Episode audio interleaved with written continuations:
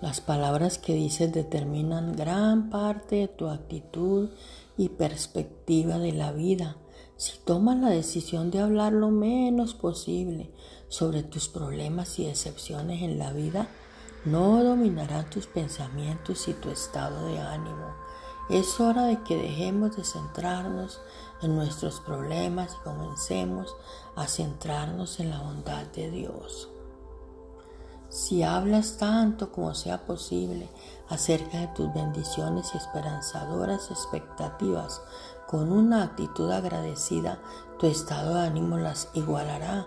Asegúrate que cada día esté lleno de palabras de que alimenten el amor, la paz y la alegría, no la ira, la depresión, la amargura y el miedo.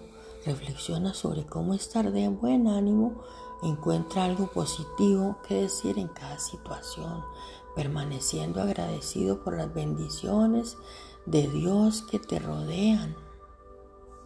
Por favor, repite conmigo. Gracias, Padre, por cada bendición que te has dado, que me has dado. Elijo centrarme en ti y en tu provisión en mi vida, en lugar de centrarme en mis problemas o necesidades. Sé que vas a proveer para mí por lo que mantendré mi enfoque, mi fe y las palabras que hablo centradas en ti.